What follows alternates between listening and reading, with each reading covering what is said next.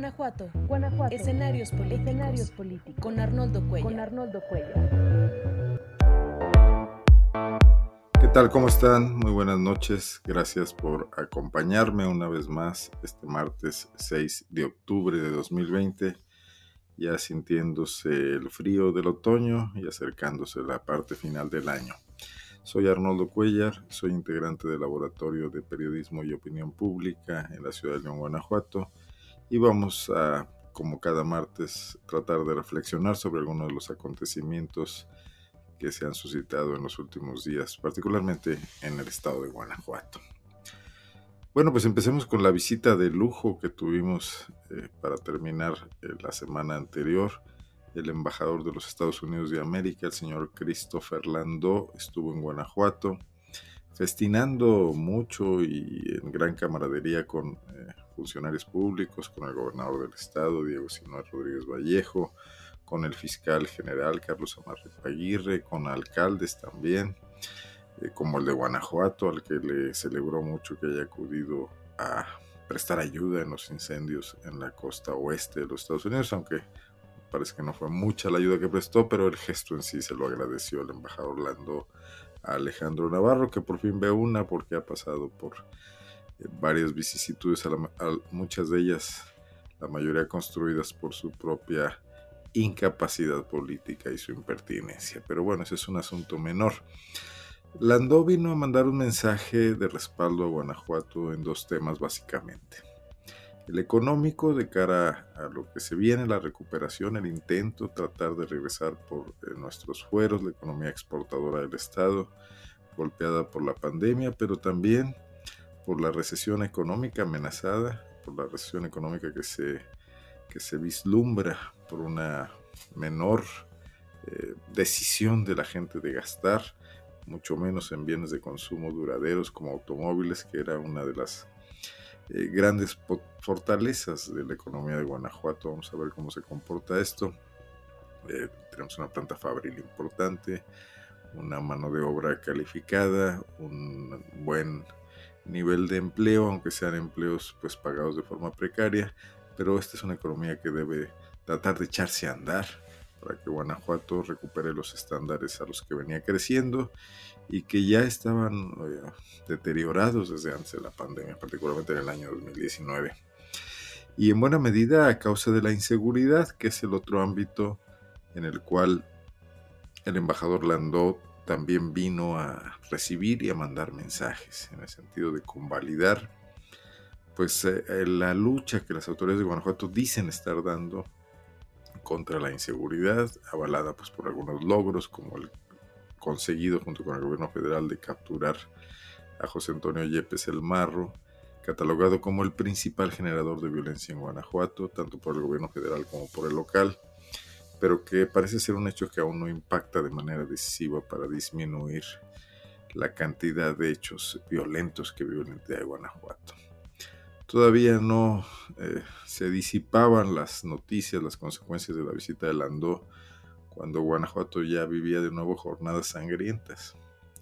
Ayer lunes, por ejemplo, al menos 19 personas perdieron la vida en hechos violentos, algunos impactantes, como el ataque a un, a un velorio que se realizaba en un domicilio particular en Jaral del Progreso, esa ciudad que ha visto en los últimos días dos masacres ya que impactan mucho en una ciudad pequeña con una población pues no, muy grande, menos de 30 mil personas quizás, y ha visto estos dos hechos eh, sangrientos, delicados que han enlutado a varias familias. La violencia está impactando no solamente como quisieran las autoridades a los grupos criminales, sino que va más allá. En Celaya ayer también el ataque a un tianguista ocurrió en medio de una multitud de comerciantes y de compradores en un, tianguis de Celaya. Y como ese, otros muchos hechos que, han llegado ya a que líderes de opinión importantes demanden una actuación decidida de las autoridades, de los alcaldes, del gobernador, de las autoridades del ámbito de la seguridad, a enfrentar lo que está pasando y no solamente dar justificaciones o trasladar la responsabilidad a otras áreas.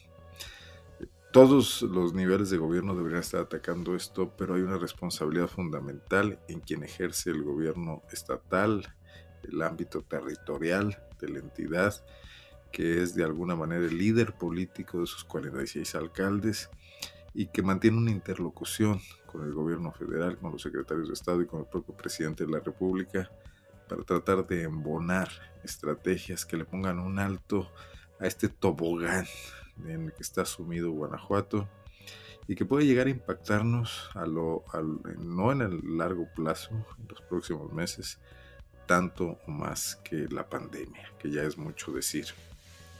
Sin embargo, la misma visita del embajador Lando parece formar parte de esa lógica, desde mi juicio equivocada, de atender el grave problema de la inseguridad y otros muchos lastres de la vida pública de Guanajuato, solamente con retórica, con gestos de propaganda, con lanzamiento de imágenes que se quieren eh, para construir un gobierno frente a la opinión pública, pero que no se trata de políticas sólidas que estén trabajando en la base de la sociedad para atacar los problemas en sus fundamentos reales. Y mientras eso sigue ocurriendo, aquí lo hemos señalado muchas veces, lo hemos criticado, no parece que haya una metodología creíble para que eh, muchas de estas situaciones que en Guanajuato son relativamente nuevas, porque éramos un estado tranquilo, lo hemos dicho también, puedan ser eh, combatidas de manera decidida, puedan ser, eh, que, que puedan retroceder, que pueda verse que hay luz al final del túnel que pueda ver que se vamos a, que pueda verse que vamos avanzando y no únicamente dejando que las cosas pasen.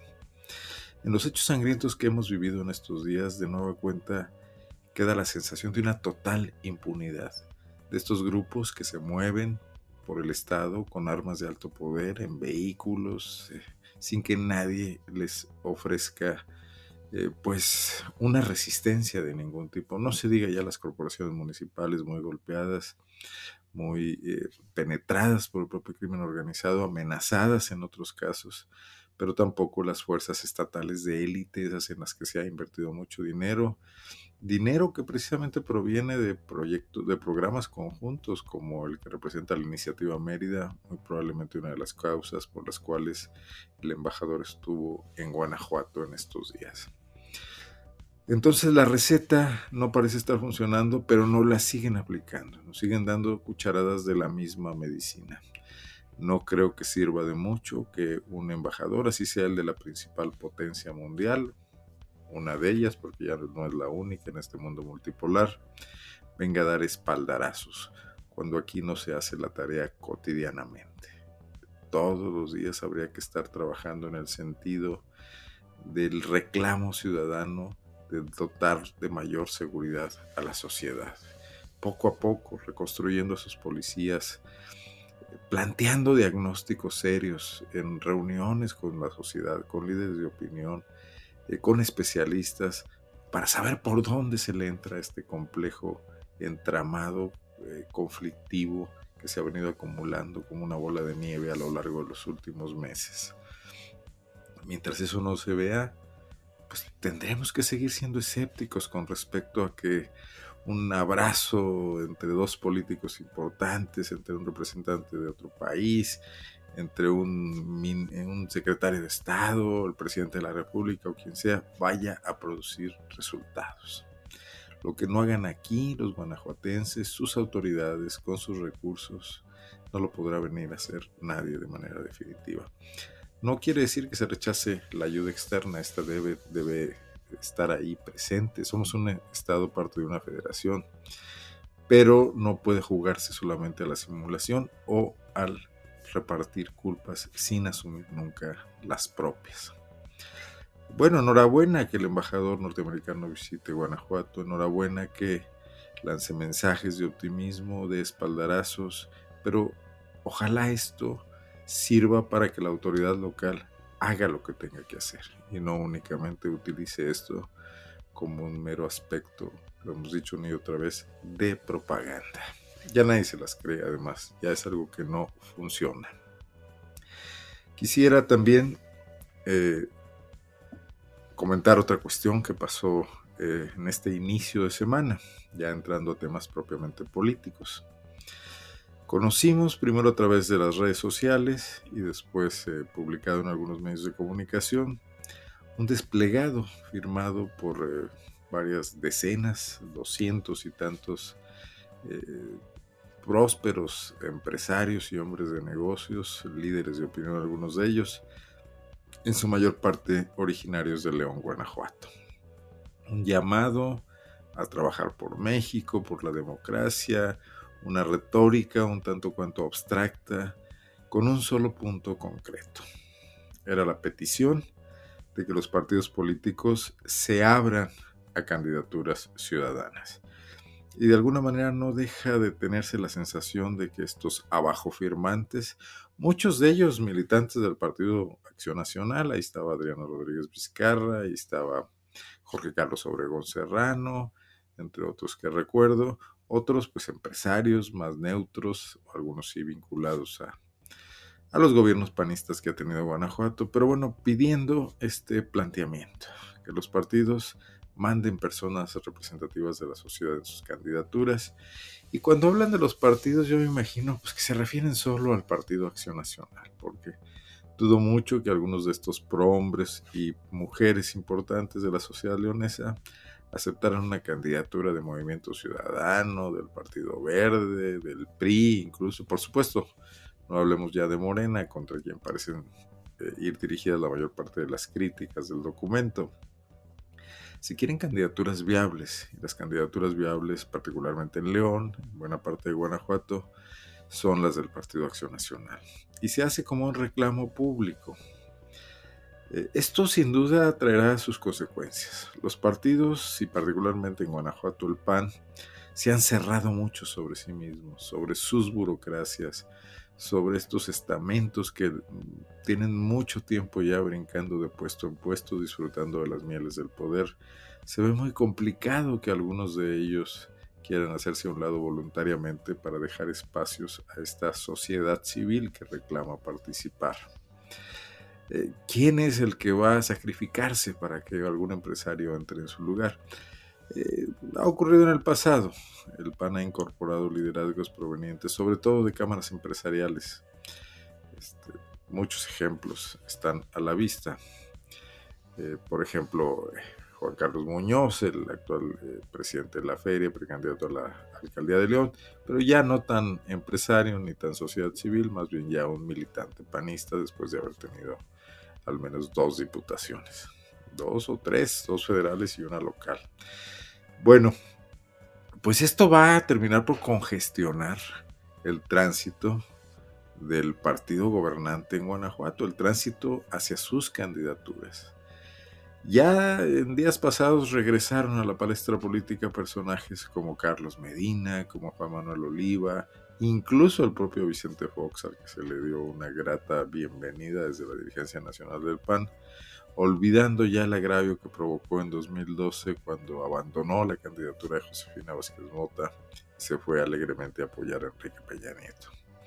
Bueno, pues estos personajes también quieren candidaturas, no tanto por los sueldos, quizás también, no hay que descartarlo, pero por tener presencia política y por eh, subirse al ring frente a la 4T y Andrés Manuel López Obrador a quién van a desplazar esos personajes y a quién van a desplazar los emergentes aspirantes de la sociedad civil.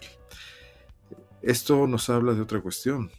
Hay un movimiento de resistencia sin duda real, sin duda vigente, vivo, eh, con gran energía, eh, hacia las políticas eh, populistas probablemente, o cercanas al populismo de Andrés Manuel López Obrador, algo que causa mucha resistencia y mucho repudio, sobre todo en ámbitos de la clase media, media alta, del empresariado, y con razón eh, ven esto como un peligro. Eh, nunca se han preocupado mucho por tratar de equilibrar la desigualdad que existe en la sociedad mexicana para evitar que se llegue a este nivel, el peligro de un líder populista que hoy tenemos construido a golpe de desigualdad. Eh, sin embargo, la abundancia de personajes habla de la carencia de liderazgos. Porque reciclar a un Vicente Fox, reciclar a un Carlos Medina, que ya lo vimos en su papel de síndico en León, entrando en colisión con otros compañeros suyos de gabinete y con el propio alcalde, reciclar a un Juan Manuel Oliva, que probablemente le aparezcan muchos cadáveres en el closet, a un Miguel Márquez, que quizás lo menos que quiere es que se someta a debate la corrupción durante su administración, por ejemplo. Bueno, pues no resulta una apuesta muy lúcida ni muy lógica tampoco. En lugar de buscar nuevos liderazgos, sabiendo que carecen de ellos en sus actuales cuadros, van en busca de este tipo de personajes.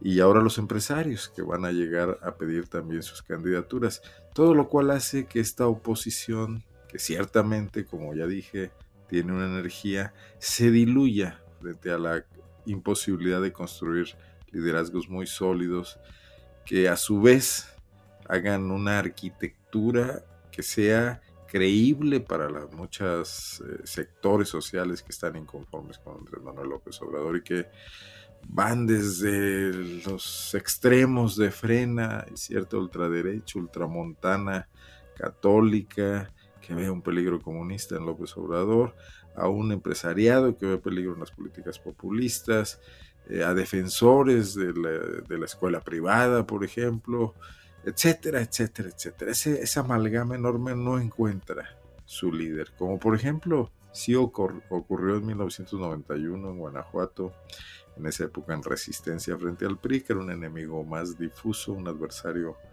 menos eh, sólido, eh, por ello más, más difícil combatirlo porque puede ser absorbente que un Andrés Manuel López Obrador, que sí tiene en contra una gran resistencia, sobre todo en estas regiones de Guanajuato y del Bajío.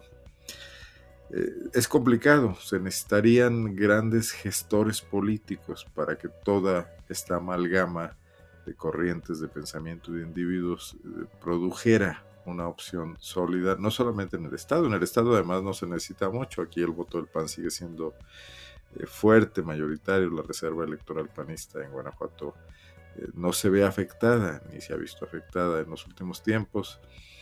Pero para que de Guanajuato pudiera darse a nivel nacional eh, algún tipo de salida, de contagio, pues se ve complicado, se ve complicado el día de hoy y más bien parece que estos esfuerzos tenderán a diluirse.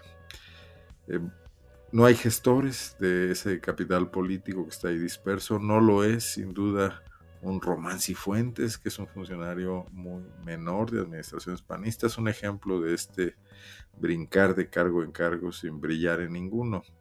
No parece serlo tampoco el gobernador Diego Sinue, que tiende a alejarse de la política, a jugar este planteamiento de, de acudir con sus colegas gobernadores a tomarse fotos y a plantearse un frente opositor que también eh, está, eh, no está creciendo, se está desgastando mucho porque no define bien cuáles son sus rutas y sus peleas y sus alianzas.